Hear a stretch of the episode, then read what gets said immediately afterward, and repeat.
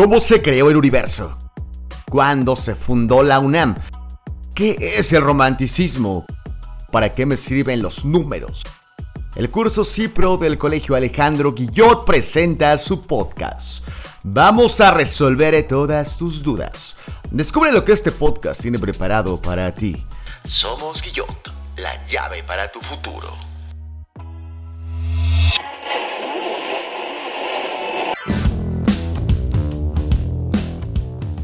Las matemáticas, literatura, física y filosofía están en tu vida diaria. Solo hace falta observar el entorno y soñar con los ojos abiertos. La química se encuentra en todas partes, en los alimentos que comes, la respiración, el transporte que utilizas o las luces neón que pintan las ciudades de noche. Como entenderás, en la química prima la interpretación y transformación del ambiente sirve para elaborar materiales más amigables con el medio ambiente, por ejemplo el cuero sintético. Para aclarar este punto vamos a abordar la química del amor. Cada que empiezas a sentir atracción hacia alguien, empiezas a liberar dos compuestos químicos, las hormonas sexuales, testosterona y estrógeno, y feromonas. Pero si lo tuyo ya es que te tiemblan las piernas, sientes mariposas en el estómago o suspiras por las noches, te tenemos noticias. ¿Estás enamorado o enamorada?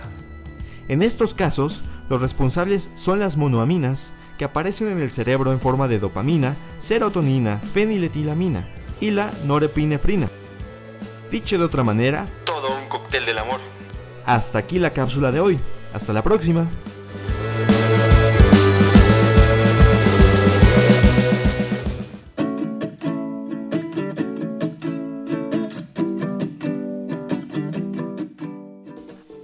Nombre es Sari y te doy la bienvenida al podcast del curso CIPRO del Colegio Alejandro Guillot, en el cual conversaremos junto a especialistas sobre temas de educación, además de que preparamos contenido especial para ti, que eres parte de la comunidad Guillot. El día de hoy me acompaña el doctor Abraham Lira. Para las personas que nos están escuchando, les voy a compartir un poco más sobre nuestro invitado. Candidato a doctor por la Facultad de Ciencias Políticas y Sociales de la UNAM, es especialista en cultura digital y tecnologías. Ha participado en congresos nacionales e internacionales y ha publicado para reconocidos medios de comunicación como Infobae. Actualmente es profesor titular del novedoso método Café y maestro de la Facultad de Ciencias Políticas. Comenzando con la conversación, y tú como especialista en cultura digital y tecnologías, me gustaría conocer tu opinión sobre este tránsito de educación presencial a educación en línea. Eh, bueno, eh, creo que es un fenómeno muy... con muchas particularidades, ¿no? Es, es, difícil generalizar en este tipo de cosas por... pues porque las, las personas, en particular los estudiantes, pues tienen distintos niveles tanto de habilidades digitales como pues capacidad adquisitiva, ¿no? Para tener una conexión buena a internet, un equipo que se pueda este, desempeñar bien durante las videoconferencias.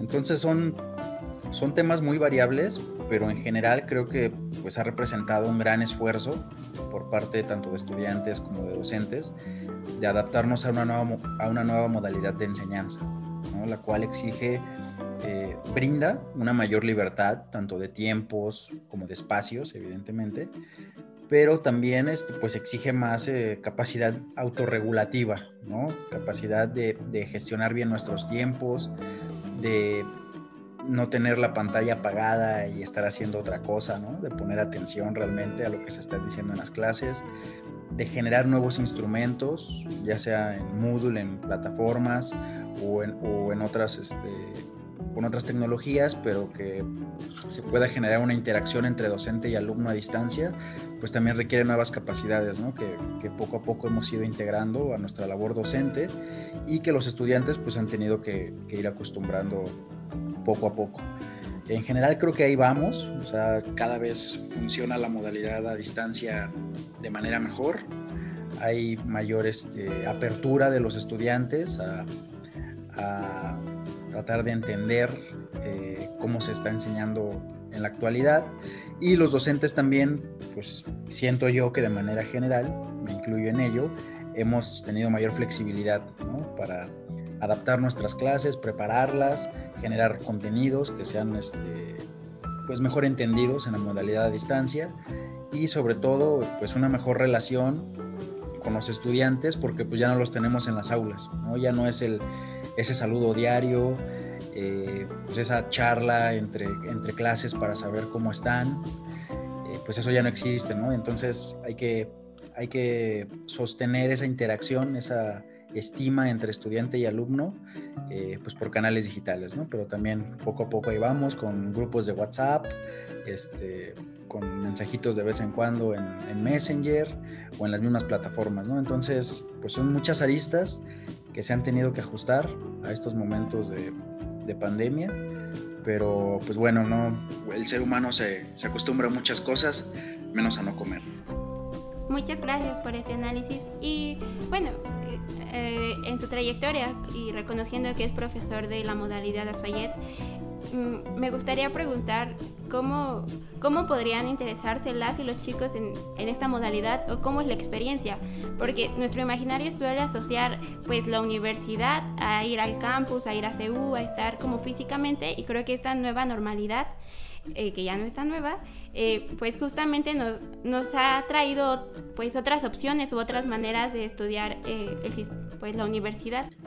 pues sí, mira, afortunadamente yo ya daba clases en educación a distancia desde antes de la pandemia, entonces francamente unas de las materias que yo doy pues no representaron como, como gran cambio en el sentido de que pues, de todos modos eh, a través del SUAYET eh, pues le doy clases a, chicos que están en el interior de la República o de plano están en otros países, ¿no? He tenido alumnos de Perú y de Ecuador, entonces eh, pues no representó como un gran impacto en, mi labor docente, pero pues bueno, creo que pues sí hay muchos profesores que estaban acostumbrados ¿no? a, la, a educación presencial, entonces eh, pues ha llevado unos grandes ajustes. ¿Qué te puedo decir yo?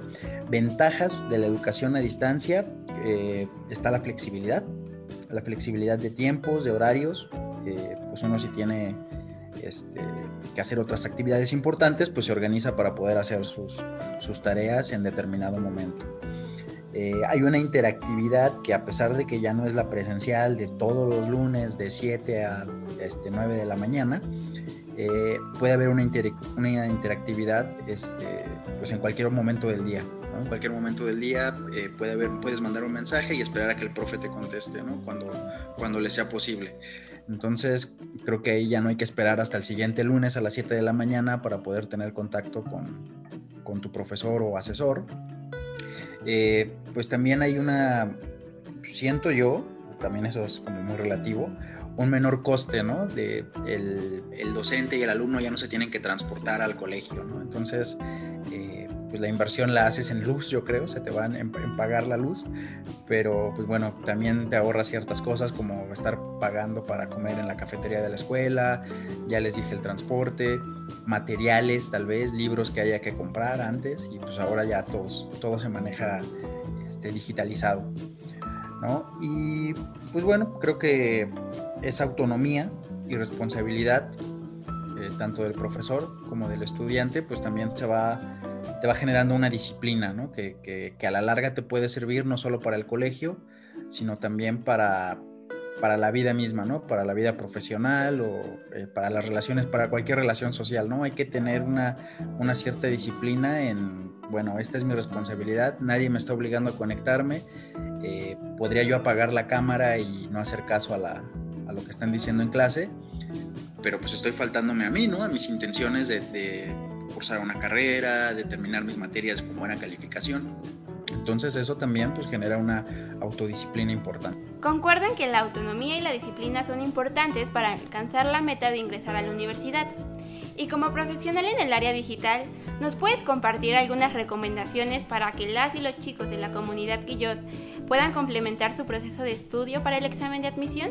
Bueno, pues hay una serie de, plataformas, eh, para empezar en, materia de conocimiento, para que se vayan actualizando o refrescando estos datos para poder hacer su examen de admisión. Eh, hay una página que se llama Coursera, que te ofrece pequeños cursos gratuitos sobre historia, sobre geografía, sobre pues, muchas temáticas que, se tocan en, el examen de admisión a la universidad, matemáticas. Entonces, por ahí se pueden acercar a este tipo de páginas que ofrecen cursos gratuitos este, y obviamente en línea para ir refrescando estos datos y tenerlos ahí, ahí útiles. Y plataformas como Moodle o de, este estilo, pues también deben de tener ejercicios este, autodidactas, ¿no? Como eh, rompecabezas, como, eh, ¿cómo se llama esta? El crucigramas, etcétera, etcétera, que se van, que vas llenando tú la información con preguntas específicas que te hacen y bueno, pues ahí vas repasando todo tu, conocimiento que tengas de las materias y te permite pues llegar más preparado al examen este, para ingreso ¿no? a, la, a la universidad. Estas recomendaciones que nos compartes estoy segura que se complementarán con todos los conocimientos y recursos que ofrece el curso CIPRO. En navego en la red y encontrarnos con diversas páginas, ¿cómo podemos reconocer la veracidad de la información que se nos ofrece? Eh, pues no, no, sería, si, el estudiante está acostumbrado a la educación en, físico, a acudir al colegio, pues sí se va a topar con una, con una mayor libertad que sí debería de tener una guía, ya sea de los padres, ya sea de algún tutor o de los propios profesores cuando, cuando entra a la universidad, eh, para ir generando que esta libertad extra, esta flexibilidad de horarios que veníamos mencionando, esta capacidad de interactuar pues, en cualquier tiempo y lugar y esta pues ganancia de no perder tiempos en traslado, en traslado a la escuela, o sea, hay más tiempo libre y hay mayor flexibilidad, eh, pues se puede transformar en lo que se llamaría como libertinaje, ¿no? Como decir, bueno, pues pues hago como que estudio y que, la, que pase la vida ahí enfrente de mí, ¿no? Y, yo me dedico a hacer otras cosas. Entonces creo que sí, el estudiante eh, podría ocuparse con, con esos retos y sí le exige un nivel de madurez, siento yo, de, de madurez este, ante la vida para que se lo tome en serio, ¿no? Para que diga, bueno, eh, las clases ya no está el profesor ahí de, frente diciéndome qué haga y qué no haga para poder aprender mejor esta materia, pero eh, si estoy aquí en la escuela, si ya estoy en una universidad, pues bueno, la intención es aprender, ¿no? Entonces no necesito que alguien me esté diciendo, eh, no hables en clase, siéntate, este, ¿por qué llegas tarde?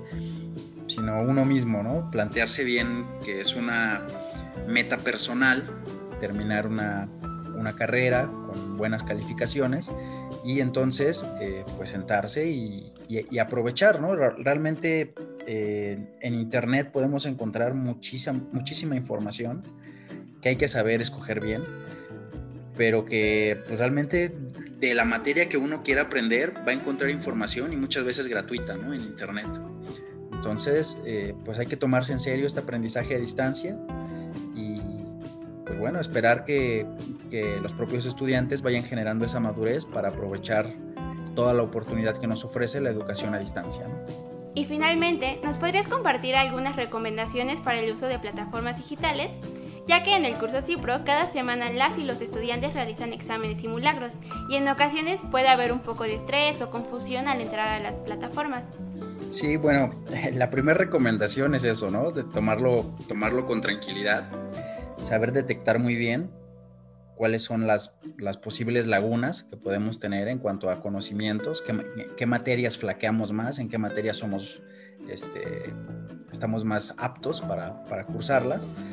Y bueno, eh, prepararse en, en, línea, les, como les comentaba, están los, cursos estos de, que ofrece Coursera. Eh, también están muchos tutoriales en, en las plataformas de video en YouTube. Entonces creo que solamente hay que detectar como las lagunas y buscar información, ¿no? Tener buena información. Wikipedia también creo que es, un buena, es una buena fuente de, conocimiento y de datos que nos pueden ofrecer. Y si acaso, eh, ya en cuestiones más especializadas, en cuestiones de pues, que le quedan a uno preguntas muy específicas, no sé, en materia de, de, de literatura, de historia, etcétera, etcétera. En el caso de los que estudiamos humanidades, pues bueno, eh, hay enciclopedias, ¿no? Hay enciclopedias en línea que se llaman handbooks en, inglés. Y bueno, ahí viene mucha información en, en, cuestión de, de, academia, ¿no? De, de, todo esto que los autores han ido generando alrededor del tiempo sobre historia, sobre, como les voy a decir, literatura, eh, cualquier otra materia que les interese, escritura, redacción, este, ortografía, etcétera, etcétera. Entonces, eh, creo que las enciclopedias también son un buen, un buen mecanismo de, de investigación.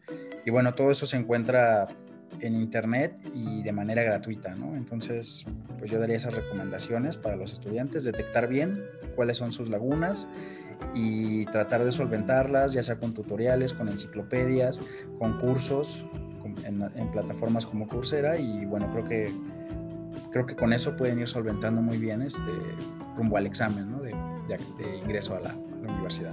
Concuerdo completamente y ya como última pregunta plus para las y los chicos, eh, ¿cómo podemos saber sobre las fuentes de Internet? Como si son de confianza, verificadas, porque en el mundo del Internet hay muchísima información y en ocasiones pues podemos como confundirnos o encontrar ahí como mezclas extrañas. Entonces no sé si tiene alguna recomendación para que podamos ser más sensatos o, tener cuidado a la hora de buscar información.